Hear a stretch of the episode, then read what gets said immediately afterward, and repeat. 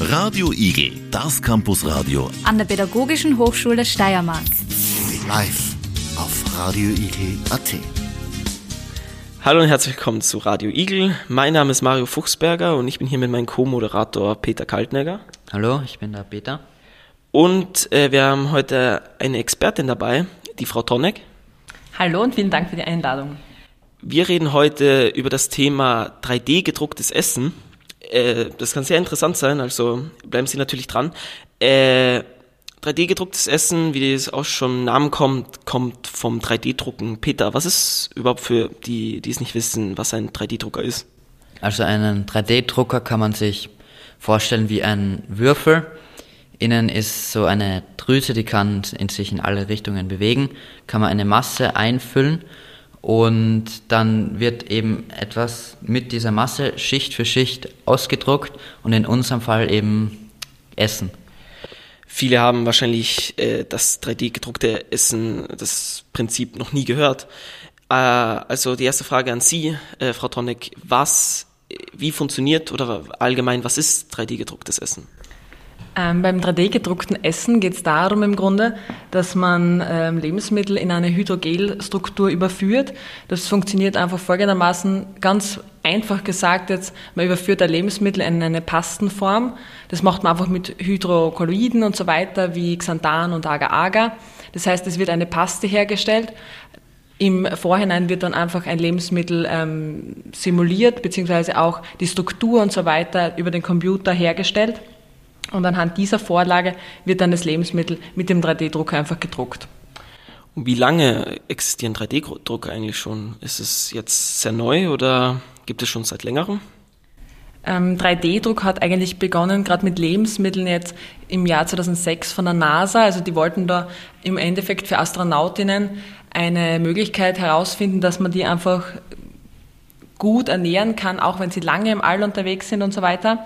Und dementsprechend gab es da große Ambitionen, dass man da vorankommt mit diesem 3D-gedruckten Essen ab dem Jahr 2006 eigentlich. Heute gibt es die Drucker wirklich schon sehr, sehr vermehrt, auch industriell. Ähm, haben Sie selber schon einmal 3D-gedrucktes Essen probiert oder gegessen? Ja, tatsächlich habe ich das schon gegessen. Und zwar ähm, gibt es da einen Lachs zu kaufen beim unterschiedlichen Supermärkten. Ich möchte es jetzt nicht nennen. Äh, es gibt einen gedruckten Lachs schon, den man essen kann. Ist tatsächlich sehr, sehr gut und schaut auch dem echten sehr, sehr ähnlich. Und ist die NASA jetzt mit den äh, mit der Forschung weit gekommen oder forschen jetzt auch andere Firmen daran? Oder ist es grundsätzlich nur die NASA? Na, mittlerweile hat sich das wirklich so entwickelt, dass auch ganze Industriezweige, auch zum Beispiel Nudelhersteller, ähm, drucken heute schon Nudeln in, durch den 3D-Drucker. Also das wird wirklich oder beziehungsweise ist schon wirklich ein Thema, auch in der Gastronomie und in der Industrie eben auch, dass man zum Beispiel Schokoladenfiguren schon druckt, äh, Nudeln, auch schon Fleischimitate druckt. Also das wird in, in der Zukunft auch ein großes, großes Thema werden. Wir reden über 3D gedrucktem Essen. Jetzt geht's weiter mit dem Thema. Wie weit ist eigentlich die Wissenschaft mittlerweile und kann man einen, kann man 3D, den Drucker für das Essen eigentlich schon selber kaufen? Ähm, jetzt eine Frage an Sie, Frau Professor. Und zwar, wie weit ist einfach die Wissenschaft mittlerweile schon? Wie ähnlich sind 3D gedruckte Lebensmittel schon an echten Lebensmitteln dran? Ähm, man muss einmal grundsätzlich unterscheiden, ja, wenn ich jetzt einen 3D-Drucker habe und damit Schoko drucke, ja, dann ist die, die Schoko, die da drin ist, im Endeffekt die gleiche Schokolade, als würde man sie kaufen, nur in flüssiger Form. Es hängt also sehr vom Lebensmittel selbst ab, dass man drucken möchte, wie ähnlich das jetzt dem Original ist. Ja. Wenn ich zum Beispiel ein Steak herstelle mit einem 3D-Drucker aus pflanzlichen äh, Fasern, dann ist es natürlich schon ein Unterschied zu einem echten Steak, das natürlich aus Fleisch besteht, aus Muskelfasern und so weiter. Dennoch ist die Qualität mittlerweile so hoch, dass man teilweise Unterschiede sehr, sehr, sehr gering nur mehr schmeckt, beziehungsweise teilweise auch wirklich zum Verwechseln das Produkt ähnlich ist. Die Wissenschaft ist mittlerweile unglaublich weit. Also es ist so, dass heutzutage wirklich fast alles schon gedruckt werden kann, was es an Lebensmitteln auf dem Markt gibt. Da wird die Forschung auch wirklich sehr, sehr stark vorangetrieben. Herausforderungen gibt es jedoch schon noch, auch mit diesen Hydrokolloiden, also mit der Formerhaltung und der Möglichkeit, wie man gute Formen auch drucken kann. Aber hier wird wirklich ganz, ganz stark investiert, damit auch Privatpersonen dann sich die Drucker kaufen können und so weiter. Die gibt es auch schon, zum Beispiel ein Schokoladendrucker kostet um die 500 Euro, also die Anfängermodelle sind schon recht, recht ähm, günstig. Die großen Industriedrucker bekommt man ab ca. 17.000 Euro, 18.000, 20.000 aufwärts, aber mit denen kann man dann wirklich schon große Mengen drucken. Also das ist schon ein großes Thema. Ja. Wenn ich jetzt zum Spar zum Beispiel gehe und ich kaufe mir dort ein Lebensmittel, kann es sein, dass das sogar schon aus dem 3D-Drucker kommt teilweise? Ja, das gibt es eben auch schon. Auch deutsche Firmen produzieren schon 3D-gedrucktes Essen, das man im Supermarkt kaufen kann tatsächlich, ja. Wird es im Supermarkt, äh, diese 3D-gedruckten Produkte, werden die jetzt auch äh, deklariert? Wird es auch so äh, gezeigt, dass dieses Produkt aus dem 3D-Drucker kommt, wie zum Beispiel für andere Produkte, zum Beispiel Bioprodukte, äh, wird ja auch groß gezeigt, äh, dass es ein Bioprodukt. Äh, ist es bei den 3D-gedruckten Produkten gleich? Nein, die werden nicht gesondert deklariert, weil es sich im Grunde ja um Lebensmittelimitate handelt. Und wenn ich jetzt zum Beispiel einen Burger Patty kaufe, das aus Sojaprotein hergestellt wurde, ist es im Grunde gleichzusetzen mit einem Lachs, der aus dem 3D-Drucker kommt. Ja. Also das Anfangsprodukt ist dann einfach ein anderes, zum Beispiel eben Pflanzenfasern, die dann einfach aufbereitet werden entsprechend, beziehungsweise eben 3D gedruckt werden. Aber im Grunde wird das nicht gesondert deklariert. Es gibt ja schon einige im Supermarkt vegane Fleischsorten. Wie werden die eigentlich hergestellt? Kommen die aus dem 3D-Drucker oder ist das bei denen etwas anderes? Großteils werden die nicht 3D gedruckt. Also das einzige mir bekannte im Supermarkt erhältliche Produkt ist wirklich dieser Lachs von der Firma Revo Food. Ähm, die anderen herkömmlichen Produkte werden einfach durch Sojaproteine und unterschiedlichste ähm, Kohlenhydratarten und so weiter und unterschiedliche ähm, Kolloide auch hergestellt und in eine Form gebracht und mit entsprechenden Lebensmittelzusatzstoffen auch ähm, beigesetzt und konserviert, sodass das dann einfach entsprechend schmeckt, ja. Und was ist dann bei diesen zusammengepressten Lebensmitteln anders als bei, den, bei denen aus dem, aus dem 3D-Drucker? Im Grunde gibt es ja nicht das eine Lebensmittelersatzprodukt jetzt zum Beispiel für Fleisch, sondern die gibt es ja in unterschiedlichster Variante. Man kann ja mit unterschiedlichsten Ausgangsstoffen ein Lebensmittel herstellen.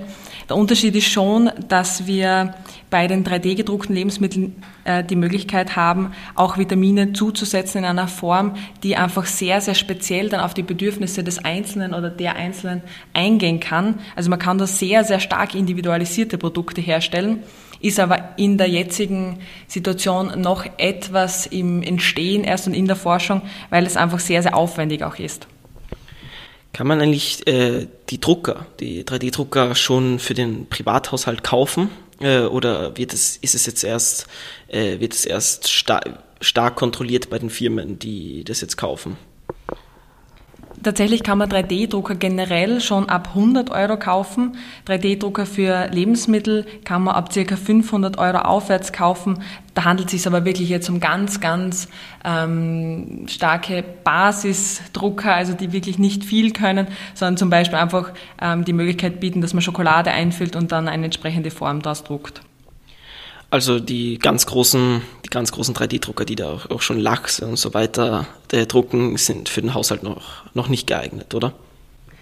Geeignet grundsätzlich wären sie schon, aber die sind in der Anschaffung einfach derzeit viel zu teuer. Also da sprechen wir von ca. 20.000 Euro. Und die sind natürlich auch riesig teilweise, diese Geräte. Und es ist für den Normalverbraucher oder die Normalverbraucherin einfach nicht notwendig, sich so einen Riesendrucker zu kaufen. Ja.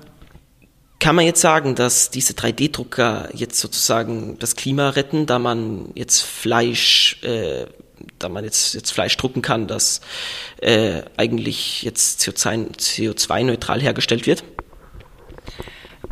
CO2-neutral kann man auf jeden Fall nicht sagen, ja, weil der Drucker muss ja auch hergestellt werden und da geht natürlich auch CO2 also kommt CO2 zustande. Im Grunde ist es aber schon eine Möglichkeit, dass man zumindest den Fleischkonsum reduziert. Es gibt auch schon Ambitionen, dass man eben aus Muskelfasern oder Stammzellen beziehungsweise auch Fleisch züchtet und dann entsprechend aus dem 3D-Drucker druckt. Natürlich auch eben mit den Pflanzenfasern, was ich eh schon zu Beginn ähm, angesprochen habe. Grundsätzlich ist es schon eine Möglichkeit, vor allem jetzt in Anbetracht dessen, dass wir 2050 ca. 9 Milliarden Einwohnerinnen, äh, Bewohnerinnen der Erde ähm, zu erwarten haben, ist es schon zu überlegen, wie kann man die entsprechend ernähren, vor allem auch so ernähren, dass es einfach keine gesundheitlichen Beeinträchtigungen gibt, beziehungsweise auch Mängel und, und Mangelerscheinungen gibt. Dementsprechend ist es schon eine Möglichkeit, dass man durch 3D-Druck gute und äh, personenzentrierte und bedürfnisorientierte und vor allem auch ähm, nährstofforientierte Lebensmittel druckt und die dann entsprechend an die Kundinnen weiterreicht, damit da einfach entsprechende Ernährung passieren kann. Okay, ähm, also wenn man jetzt als Beispiel nehmen würde, äh, man ernährt ab jetzt äh, die ganze Erdbevölkerung nur noch durch äh, 3D äh, gedruckte Produkte. Also man baut sofort Millionen von 3D-Druckern, die Essen drucken und, und äh, damit man halt die ganze Weltbevölkerung ernährt. Ist es nachhaltiger, als dass man jetzt äh, die Erde durch äh, normale Fleischprodukte, die aus den äh, die aus Kühen, äh, Schweine, Hühner kommen, ist nachhaltiger oder durch äh, den ganzen Produktions, Produktions-CO2-Ausstoß, durch äh, vor allem auch die Plastikverwendung, äh, die um das Bauen zu verwenden benutzt wird. Es ist natürlich schwer zu beantworten, aber was glauben Sie, ist nachhaltiger? 3D-Drucker, ganz 3D-Drucker oder nur, was wir jetzt momentan haben? Schwierige Frage. Also ich denke, grundsätzlich wäre das die nachhaltigere Variante schon das 3D-gedruckte Essen. Vor allem es zeigt sich, dass wir teilweise einen bis zu 75 Prozent geringeren CO2-Ausstoß bei 3D-gedrucktem Fleisch haben als bei echten. Ähm, grundsätzlich muss aber schon gesagt werden, dass die Lösung nie sein kann, etwas zu subsumieren durch ein anderes Produkt, das natürlich auch CO2 ausstoßt, beziehungsweise auch immer das Fleisch durch Fleischimitate zu kompensieren, sondern die, die passende Lösung oder die entsprechende Lösung wäre natürlich, dass jede Einzelne und jeder Einzelne den eigenen Fleischkonsum einfach generell überdenkt, beziehungsweise die Ernährung einfach generell etwas ändert. Ich wollte nur auch ganz kurz anmerken, es auch bei 3D gedrucktem Fleisch fällt dann auch der ganze ethische Aspekt weg, da man keine Tiere schlachten muss. Definitiv. Und natürlich auch die Tierhaltung, wie wir wissen, dass die Massentierhaltung eine katastrophale, katastrophale Zustände eigentlich teilweise mit sich bringt. Die, das fällt natürlich dann weg, ja, absolut. Okay, Dankeschön. Äh, wir sind gleich wieder zurück nach einer Musikpause. Bitte bleiben Sie dran. Willkommen zurück zu unserer Sendung über 3D gedrucktes Essen. Wir waren gerade beim, wir haben gerade das Thema abgeschlossen, äh, wie es äh, mit der um, mit der Umwelt läuft mit dem 3D gedruckten Essen und wir gehen jetzt rüber zum Thema Geschmack und Gesundheit, wie wie, wie sich das auswirkt auf die Gesundheit und ob sich das Ganze auch äh, vom Geschmack unterscheidet. Äh, Frau Professor, Sie haben ja vorhin schon erwähnt, dass Sie schon mal 3D gedrucktes Essen probiert haben, gegessen haben. Wie sind da so die geschmacklichen Unterschiede? Grundsätzlich gibt es da tatsächlich teilweise gar nicht so viele Unterschiede. Also die Geschmäcker werden sehr, sehr gut imitiert. Es funktioniert wirklich sehr, sehr gut mit den Gewürzen heute einfach schon. Also da lässt sich sehr, sehr viel machen. Grundsätzlich vom Geschmack her also sehr, sehr tauglich. Ich habe auch schon von einigen Restaurants gehört, die 3D-gedrucktes Essen anbieten. Und auch hier wirklich, also die, die Personen, die da gegessen haben, sind eigentlich wirklich sehr, sehr begeistert von der, vom Geschmack von diesen gedruckten Essen. Kann man jetzt zu diesen gedruckten Lebensmitteln einfach Zusatzstoff, Zusatzstoffe hinzufügen und dadurch muss man dann nicht mehr auf die ganzen Nährstoffe achten? Oder ist das ein bisschen zu optimistisch? Nein, genau das ist eigentlich auch der Anwendungspunkt des 3D-gedruckten Essens. Ähm, was ich auch für sehr realistisch halte, dass sich das in Zukunft so weiterentwickeln wird, dass es eben genau um die Ernährung von Personen mit speziellen Bedürfnissen geht, weil man durch dieses 3D-gedruckte Essen die Nährstoffe sehr, sehr, sehr spezifisch auf die Person abstimmen kann. Man kann also eine sehr individualisierte Ernährung erreichen, gerade zum Beispiel bei Personen mit Verdauungs- oder Kaubeschwerden. Da lässt sich wirklich sehr, sehr viel machen, dass die Personen dann entsprechende äh, Nährstoffe zugeführt bekommen in der ähm, Dosis beziehungsweise auch in der Zusammensetzung, wie sie es einfach genau benötigen. Also zum Beispiel bei Fleisch äh, könnte man beim 3D gedruckten Fleisch die gleichen zum Beispiel Proteingehalte wie normalen Fleisch erreichen oder ist es nie möglich? Doch das ist sehr gut möglich. Man kann eben auch äh, unterschiedliche Nährstoffe beimengen, wird eben auch gemacht, sodass das sehr individualisiert ist. Es gäbe auch die Möglichkeit, wenn man jetzt an den Gesundheitssektor denkt, dass man hier Medikamente mit rein mischt, damit die Personen nicht mehr Tabletten in Tablettenform essen müssen, sondern beziehungsweise zum Beispiel schon mit dem Fleisch dann äh, aufnehmen können. Ja, zum Beispiel bei Kindern, die äh, es schwer zu haben, Medikamente zu nehmen, wäre das ein, äh, ist ein guter Aspekt. Kann es jetzt zum Beispiel auch sein, dass da irgendwelche Schadstoffe reinkommen? Es kommt ja schließlich aus dem Drucker, es ist ein langer und sehr künstlicher Prozess. Kann es sein, dass da im Laufe des Prozesses Schadstoffe reinkommen, die vielleicht schädlich sind für den Körper, zum Beispiel krebserregend oder so?